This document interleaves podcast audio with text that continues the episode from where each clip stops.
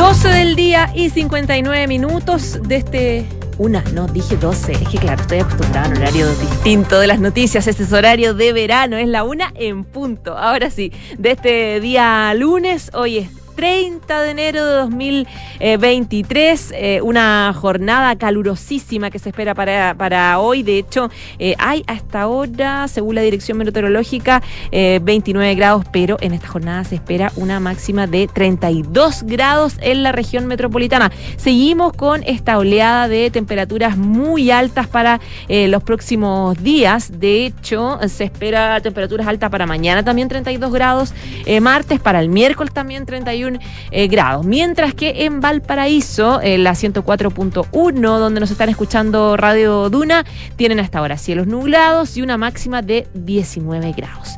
Saludamos también a los que, a los que nos escuchan en la ciudad de Concepción, en la 90.1, donde esperan en esta jornada 24 agradables grados durante la jornada. Y en Puerto Montt también saludamos a los que nos escuchan en la 99.7. Esperan para hoy 20 grados de temperatura. Llovió un poquito durante la mañana, pero la tarde va a estar completamente soleada.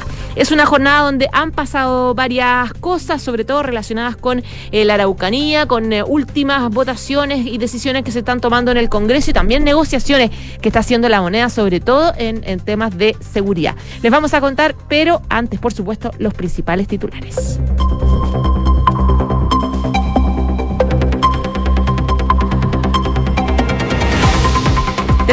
Argentina al líder del grupo Resistencia Central Mapuche, Facundo Yones Guala, condenado por ataques en los ríos y quien estuvo preso prófugo en un año. El comunero fue condenado a nueve años de prisión por el incendio de una vivienda habitada y porte de armas por hechos que ocurrieron en el fondo Pisú Pisué, en Río Bueno. El subsecretario del Interior, Manuel Monsalvo, informó que ya se iniciaron los trámites para su proceso de extradición a Chile. El desempleo en nuestro país cerró estable el 2022 en 7,9%. La creación de puestos de trabajo se aceleró en el último trimestre. Según el INE, la cifra significó un aumento de 0,7 puntos porcentuales en 12 meses, dado que el alza de la fuerza de trabajo fue mayor a la presentada por personas ocupadas. Tras el rechazo del gobierno, el Senado aprobó la reforma que modifica los plazos, de vigencia de los estados de excepción. Ahora la Cámara de Diputados debe analizar si refrenda o no la propuesta de los senadores, luego de que la semana pasada rechazara el proyecto que permitía ampliar por 35 días la prórroga de la medida. Y la Organización Mundial de la Salud Claro, la OMS mantiene la pandemia del COVID-19 como emergencia sanitaria de alcance internacional. Eso sí, el Comité de Emergencia señaló que ahora hay que reflexionar cómo pasar de manera segura de una fase de emergencia a una fase de normalidad. Una de la tarde y tres minutos. Bueno, les contábamos de las altas temperaturas porque la Dirección Meteorológica emitió un aviso precisamente por esto para cinco regiones del país. Según indicaron, el evento de altas temperaturas se va a extender hasta eh, mañana 31 de enero, pero la, Dirección Meteorológica también plantea que el día miércoles va a haber 31 grados, así que baja, pero de muy de a poquito. Las regiones afectadas con, este, mm, con esta ola de altas temperaturas son Valparaíso, la región metropolitana, O'Higgins, Maule, Ñuble, en los sectores del valle y también la precordillera. A raíz de lo anterior, las autoridades están pidiendo tomar medidas de autocuidado para poder hacer actividades al aire libre con el objetivo de, de evitar distintos golpes de calor. Además, se están llamando a la precaución, ya que la condición climática es evidentemente favorable para la propagación de incendios forestales, por lo tanto es un llamado también a quienes pasean a la responsabilidad. Y nos vamos a temas nacionales a propósito de la tasa de, desocupación en Chile, que se ubicó en un 7,9% durante el trimestre móvil octubre-diciembre de 2022, según informó el, hoy día el Instituto Nacional de Estadísticas, el INE. En base a los datos arrojados por la encuesta nacional de empleo que elabora el ente estadístico, la cifra significó un aumento de 0,7 puntos porcentuales en 12 meses, siendo el segundo incremento anual después de varias disminuciones desde febrero abril de 2021 porque el alza de la fuerza de trabajo en un 4,1% fue mayor a la presentada por las personas ocupadas que quedó en un 3,3%. Las personas desocupadas aumentaron 13,8 incididas por quienes estaban cesantes 14,0 y aquellas también que buscan eh, trabajo por primera vez que es un 11,7. En ese periodo se crearon 82.140 puestos de trabajo en comparación con el trimestre inmediatamente anterior. Esto se considera en el trimestre previo, donde se crearon poco más de 13.000 empleos. De la serie completa, decía la directora nacional del INE, Sandra Quijada, entre 2010 y 2019 lo que tenemos en general es un promedio de tasa de, desocupación más o menos del 6,5%. Por lo tanto, este 7,9 está 1,4 puntos porcentuales por encima del promedio. Por lo tanto, ahí todavía hay una brecha importante que es necesario atenuar en el tiempo eh, que corresponda más adelante, decía esta directora del INE. Las tasas de participación de ocupación continuaron aumentando, aunque a menor ritmo que en trimestres previos y se situaron en 60,3, 55,5 respectivamente, mientras que la población fuera de la fuerza de trabajo bajó a 3,4%. Se destaca que la tasa de participación superó el 60%, situación no observada desde enero y marzo de 2020. En las mujeres, la tasa de desempleo se situó en 8,6%, aumentando 1,2 eh, puntos porcentuales en 12, en 12 meses. Em, en tanto, eh, las tasas de participación y ocupación se situaron en 50,8, 46,4, avanzando 2,7 puntos porcentuales y 1,9 en cada caso. ¿Qué pasa con los hombres? La tasa de desocupación fue de 7,3% con un alza de 0,2 puntos porcentuales, mientras que las tasas de participación y ocupación se ubicaron en el 70,2 y el 65,0 respectivamente. Em, también decía Quijada con respecto al punto más bajo observado el 2020, que es el trimestre móvil eh, mayo-julio, hay un aumento acumulado de 1.700.000 personas, fracción, digamos, em, personas ocupadas que están a nivel nacional con ajuste estacional. Eso representa una recuperación del 95,5% de las ocupaciones que se perdieron en el peor momento mientras estábamos en pandemia.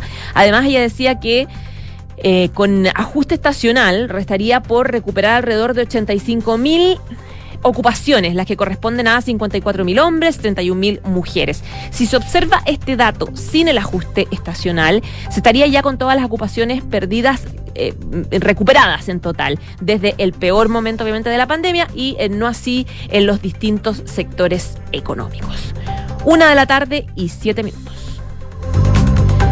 Vamos con otra noticia nacional que nos enteramos en las últimas horas de la detención de Facundo Yones Guala en Argentina, este comunero condenado por un ataque en la región de los ríos que estuvo prófugo por un año.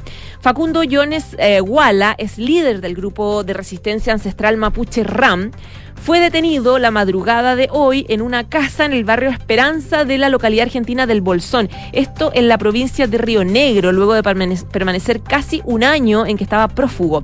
A fines de enero la, mm, del, año pasado, digamos, la Corte de Apelaciones de Valdivia, eh, en, en un fallo que fue súper criticado por las autoridades de la época, este comunero, que tiene nacionalidad argentina, accedió a un beneficio de libertad condicional. Y después la Corte Suprema revocó este beneficio de libertad condicional y ordenó su recaptura, pero hasta ahora no se tenía información sobre su paradero. En diciembre de 2018, él fue condenado a nueve años de cárcel por su participación en un atentado del Fundo Pisú Pisué de acuerdo a lo acreditado en el mismo juicio, en eh, enero de 2013, a las 11 de la noche, él entró a un predio con otras dos personas, con encapuchados, estaban con ropa eh, tipo militar, estaban armados, intimidaron a una familia, había seis adultos, cuatro niños, entre ellos una guaguita de seis meses, y eh, prendieron fuego a la vivienda. A partir de la determinación de la fuga de Jones Walla en Chile y la posibilidad de que se trasladara a la Patagonia para refugiarse, la mm, policía de Río Negro y el Ministerio de Seguridad de la provincia hicieron varios operativos que incluyeron eh, trabajos de búsqueda con unidades especiales de la, brigada, de la Brigada de Investigaciones para poder dar con el paradero de esta persona. Y hoy día esos esfuerzos finalmente tuvieron frutos. Destaca una nota de prensa del eh, sitio del gobierno provincial de Río Negro en Argentina. Esta misma nota de las autoridades argentinas explican que eh, en el procedimiento ejecutado o tras varios meses de investigaciones, los efectivos de la policía atraparon a Llores Guala mientras se encontraba escondido en el quincho de esta casa de una vecina del barrio La Esperanza. Se señala además que el juzgado federal de Bariloche tiene comunicaciones con la justicia chilena para empezar a coordinar un correspondiente pedido de, em, de extradición. Luego del atentado 2013, este comunero fue detenido en Argentina en junio de 2017 y extraditado a Chile el año siguiente. Bueno, y la, detención de esta persona, de Facundo Yones Guala, finalmente tuvo reacciones en el Palacio de la Moneda en esta jornada, específicamente del subsecretario de Interior, Manuel Monsalve, que aseguró hace poquito rato que eh, corresponde iniciar los trámites para solicitar la extradición de eh, eh, Yones Guala los cuales ya se hicieron, se están haciendo en este minuto a través del Ministerio Público. ¿Qué dijo el subsecretario? que hoy día, durante el transcurso de la mañana, eh, fue Jones eh, fue detenido en Argentina y corresponde ya iniciar, iniciar estos trámites de extradición para pedir su llegada trámites que parte con el Ministerio Público y el gobierno tiene que estar atento porque, decía él, nos interesa que no existe impunidad ni de este ni de ningún caso. Por lo tanto, queremos que sea extraditado para que cumpla la condena como corresponde en Chile. Según la información publicada por el medio trasandino Río Negro, la policía hizo este operativo a las 4 de la mañana en esta vivienda que yo les contaba del barrio La Esperanza y por lo tanto ya el gobierno confirmó su interés y la decisión, y digamos que ya lo hizo a través de la Fiscalía, de iniciar los trámites para para solicitar la extradición de este comunero mapuche eh, de, eh, em, de, la resistencia ancestral mapuche RAM. Una de la tarde y once minutos. Y vamos también con temas de eh, seguridad y tiene que ver también con los estados de, de, de excepción en la macrozona sur.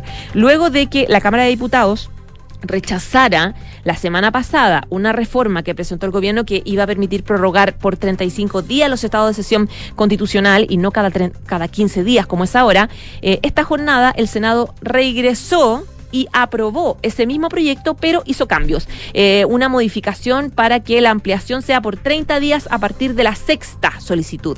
La reforma que modifica los plazos de vigencia del estado de excepción fue impulsada por los senadores Álvaro Lizalde, por Juan Antonio Coloma, que es de la UDI, Elizalde del Partido Socialista, eh, José García Ruminot, de RN, Ricardo Lagos Weber, senador PPD, y Matías Walker, senador demócrata.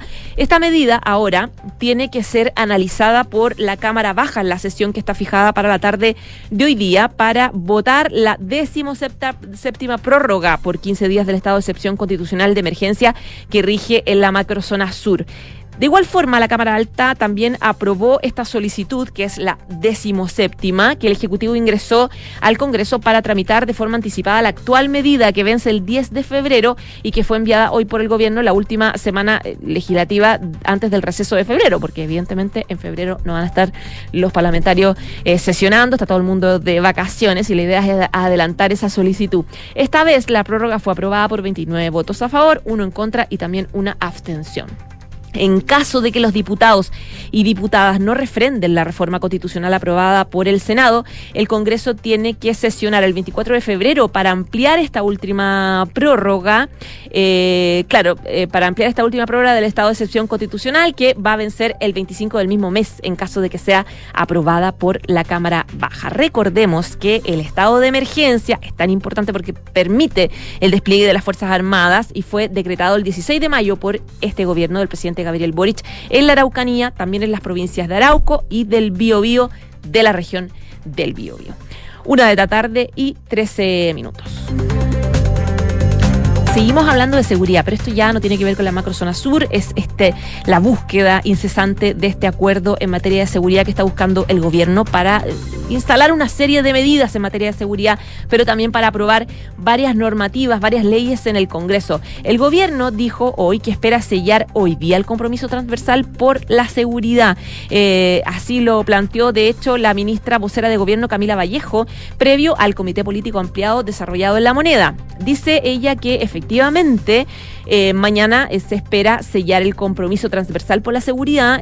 dice que espera que estén las firmas de la oposición, sobre todo, sobre todas las cosas, lo que creemos, dijo que es importante es que abordemos el fenómeno de la seguridad integralmente en materia política e institucional. Ahí el Congreso tiene muchísimo que aportar y por lo tanto es la dirección que vamos a seguir, decía la portavoz del Ejecutivo. si no van a estar todas las firmas, bueno, vamos a esperar que se sumen en los trámites legislativos, pero tenemos la convicción, dijo la de gobierno Camila Vallejo, que este es el camino para responder a la ciudadanía. Hoy día se va a hacer esta esperada cita de la mesa de seguridad. Esta reunión se va a dar con o sin la oposición, quienes se restaron en la instancia después del indulto, el anuncio de indultos del presidente Gabriel Boric, que significó una polémica feroz que terminó, de hecho, con renuncia de la ministra de Justicia y también del jefe de gabinete. Pero em, eh, la derecha, luego de salirse de esta, de esta mesa, han hecho varias declaraciones un poco de eh, volver a sentarse a discutir con varias condiciones, pero todavía la verdad es que no hay nada concreto. La semana pasada la ministra del Interior, Carolina Toá, hablaba del tema, decía que no se han puesto de acuerdo al interior de algunos partidos de derecha, que si bien se eh, los ministros hacen la pega, hablar con las directivas, pero hay ciertos grupos dentro de los partidos que hacen que todavía no se generen acuerdos eh, completos. De hecho, algo parecido dijo hoy la ministra del Interior, Carolina Toa. Conversamos con ella en Hablemos en Off de Radio Duna esta mañana, donde ella precisamente hacía un llamado, por favor, a aprobar eh, estos acuerdos y esta mesa transversal para que se concreten estas medidas en materia de seguridad en el sentido de que hay una manera de discutir los temas de seguridad que no es funcional al propósito de avanzar en esta materia, que hay una forma de, en el fondo, mm, pararse ante la sensibilidad ciudadana para tratar de obtener réditos parciales en lugar de obtener el gran rédito que es avanzar en cosas sustantivas. Eso lo he dicho muchas veces eh, y lo voy a seguir diciendo porque creo que además es tan evidente que es lo que nos ha pasado, ¿no? Hablamos mucho de seguridad, pero el avance realmente sustantivo de acuerdos en el Congreso ha sido muy escaso en los últimos años. Y eso es lo que estoy convencida que tenemos que revertir. Por eso el esfuerzo de hacer un compromiso transversal con todos los sectores políticos. La ministra del Interior hablaba también de estas famosas desprolijidades del gobierno, un concepto que usó el mismo gobierno para eh, reconocer que hubo algunos errores en la composición de la lista de indultados por parte del presidente Gabriel Boric, algo que, claro, días después se sumó a esta, este problema bien complejo que hubo en la Cancillería con la filtración de un audio y por lo tanto, claro, se le pedía un poco una comparación, cómo se trabaja con estos errores finalmente que se van cometiendo y que generan eh, y generan problemas con la oposición en la, a la búsqueda de, en la búsqueda de lograr algún tipo de acuerdos. Ella se refirió específicamente a lo más complejo que tiene que ver con los indultos. Sí, a ver, yo diría, distinguiría claramente porque sin duda lo que pasó en la Cancillería es un error. No, nadie, nadie tiene otra opinión, digamos. No hay nadie que defienda que eso fue una buena idea o es una visión particular de, para nada. Eso fue un error, eh, un error, digamos, inadmisible. Distinto es el caso del tema de indultos, donde hay una diferencia política, un compromiso del presidente que era conocido por lo demás eh, conocido, digamos, desde antes de que él fuera electo, era conocida su opinión en esa materia y ahí, claro, hay un debate de, de, opiniones respecto a la oportunidad o si era la forma adecuada de emplear el, el, esta, esta atribución presidencial y creo que hay una salida a ese debate que va por el lado de eh, mirar hacia el futuro si se quiere mantener esa atribución como está. Bueno, y sobre el mismo tema también, el gobierno aseguró hoy en esta jornada que el Ejecutivo va a ingresar en mayo una indicación al proyecto de ley que crea el Ministerio de Seguridad, con las cuales se va a otorgar más facultades a los gobernadores regionales para que se encarguen de temas importantes como la prevención del delito. Recordemos que parte de los requisitos que ponían sectores de eh, Chile Vamos, sectores de oposición, para volver a sentarse a la mesa, es que existieran medidas concretas en materia de seguridad, presentación de proyectos, decisiones, definiciones también de política pública para poder avanzar con cosas concretas y no solamente con buenas intenciones. Ese era el argumento que decían desde Chile Vamos y también decían los alcaldes en algún minuto, el alcalde, la alcaldesa el alcalde Carter, etcétera. Bueno, eh, lo que se anunció entonces es una indicación a este proyecto de ley que crea el Ministerio de Seguridad para dar más facultades a los gobernadores regionales. De hecho, habló del tema la vocera de gobierno que dijo que eh, sobre el tema de los, del traspaso de las competencias, que ha sido una polémica desde la creación de la ley que genera el cargo de gobernador, que no tienen la suficiente fuerza ni competencias para poder tomar decisiones. El presidente Boric viene de una región extrema, dijo ella, y ha hecho un compromiso con la descentralización y eso implica un diálogo con los gobernadores regionales.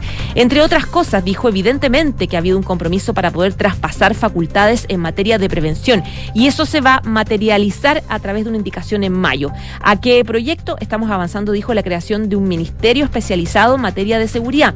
En esa línea, Vallejo destacó que este Ministerio de Seguridad, que es un avance significativo, va a tener que establecer cómo va a estar representado en las regiones. Y por cierto, ya no va a estar la figura como la conocemos de delegados presidenciales. El Ministerio del Interior, como una jefatura de gabinete a nivel nacional, va a tener representación en las regiones, pero todo lo que tiene que ver con orden y seguridad va a estar a cargo de autoridades regionales en esa materia.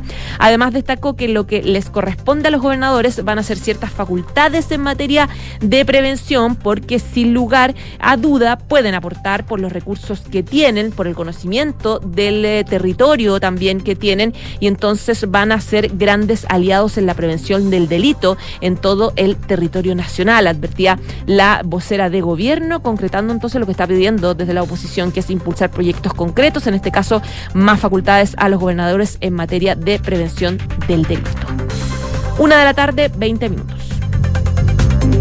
Revisamos otro tema. Esto sale desde la Cancillería. El Ministerio de Relaciones Exteriores reclamó al embajador de Israel por los dichos contra el diputado de RD Brito. El subsecretario subrogante Alex Wetzing eh, se comunicó ayer con representante de ese país luego de que éste se refiriera en duros términos al parlamentario oficialista. De hecho, cita así, eres un miserable. Ese fue el durísimo mensaje del embajador israelí en Chile, Gil Argeli, eh, al diputado frente amplista Jorge Brito de Revolución Democrática, quien previamente le había respondido a la autoridad diplomática que no podía lamentar el holocausto al mismo tiempo en que se defiende el apartheid. El eh, reproche del diputado Brito al embajador eh, de Israel se produjo luego de, que este último manifestara su molestia a raíz de un comunicado de la Cancillería que publicó el viernes, donde se condenaba los hechos de violencia ocurridos en, em, en Palestina, que devinieron en la muerte de nueve personas y acusaba también a los militares israelíes del uso indiscriminado, decían, de la fuerza. El gobierno de Chile condena los gravísimos hechos de violencia acontecidos en el campo de refugiados en la ciudad de Jenin, Palestina, producto del uso indiscriminado de la fuerza por parte de militares israelíes, que han traído como consecuencia personas heridas y también la muerte de nueve personas, dice este comunicado difundido por el Ministerio de Relaciones Exteriores y lo que provocó la molestia del embajador de Israel en Chile. No se puede lamentar el holocausto al mismo tiempo que se defiende una matanza criminal contra toda barbarie, por todas las víctimas. Nadie se merece vivir bajo ocupación, le escribió a través de redes sociales el parlamentario de Revolución Democrática al representante diplomático. Eres un miserable. Leo una y otra vez el mensaje del diputado y me hace difícil eh, creer lo que él ha escrito. Verdadero malcriado fueron las palabras escuetas del embajador, quien en octubre del año pasado se vio también envuelto en una polémica con el gobierno del presidente Gabriel Boric cuando el mismo mandatario se negó a reconocer, em, a reconocer sus cartas credenciales, incidente que concluyó con las disculpas de la ministra de Relaciones Exteriores a la Cancillería israelí y que concluyó también con un, un reclamo formal que hizo Israel ante la Asamblea General de Naciones Unidas. Em, y claro, generó un problema diplomático importante. Esta vez, a raíz del incidente con Brito, el gobierno expresó su molestia por los duros epítetos con que la autoridad diplomática se refirió a este diputado de la República. El encargado de expresar su malestar, según fuentes de la Cancillería, fue el subsecretario subrogante de Relaciones Exteriores, Alex Wetzing, quien... Eh, llamó a Arceli para comunicarle la postura del Ejecutivo sobre su intercambio con el diputado Brito. Al mismo tiempo, la ministra subrogante de la cartera, Jimena Fuentes, le informó de las gestiones al parlamentario. El embajador incumple con su artículo 41 de la Convención de Viena que fija el actuar de un diplomático. Su fanatismo, dice, no lo ha, lo ha llevado a transgredir la diplomacia. La Cancillería ya se encuentra trabajando para representar los intereses de Chile y la molestia por el ataque y los insultos también y la promoción de odio que el embajador de Israel está realizando, según remarcó por su parte el Jorge Brito. Chile es un país libre, decía el legislador, y no tenemos miedo cuando se trata de decir la verdad, a pesar de que su a los poderosos del mundo, planteaba el diputado, eh, claro, subiendo más el tono de, esta pelea. Los derechos humanos se defienden siempre en todo lugar, contra toda barbarie, por eh, todas las víctimas de Israel. Debe respetarse el derecho internacional y detener también los crímenes que se llevan adelante. El hecho se suma a una complicada semana que vivió la Cancillería a través de la filtración por error de este polémico audio de una reunión privada donde la ministra Rejola junto a sus más cercanos colaboradores definía una bajada comunicacional para reprender al embajador de Argentina Rafael Bielsa por sus dichos sobre el rechazo de a Dominga. Y también luego de las declaraciones del presidente Gabriel Boric sobre Perú, también lo que ocasionó eh, molestia del país vecino que también envió un reclamo formal en contra del mandatario. Una de la tarde, 24 minutos. Ya nos vamos cuando hay, como les decía esta hora en Santiago, va subiendo la temperatura, 29 grados, ojo, 32 grados para hoy, de hecho, se espera 32 en la región metropolitana, 33 en Rancagua, 32 eh, en Talca, 33 grados en Chillán. Altísimas temperaturas de aquí a por lo menos el miércoles se van a mantener, así que ojo eh, con, eh, para cuidarse con este sol que está tan fuerte en este verano. Nos vamos, pero como siempre les damos una recomendación que la voy a buscar en este minuto. Se me acaba de borrar. Ahora sí. Una recomendación importante, Credit Core Capital es un holding dedicado a la prestación de servicios financieros con presencia en Colombia, Chile, Perú Estados Unidos y Panamá. Conoce más en creditcorcapital.com. Y la transformación digital de tu negocio nunca estuvo en mejores manos. En Sonda trabajan para que disfrutes tu vida innovando y desarrollando soluciones tecnológicas que mejoran y agilizan tus operaciones. Conócelos hoy, Sonda Make It Easy. Ya nos vamos, gracias por informarse. Con nosotros vienen las cartas notables de Bárbara Espejo.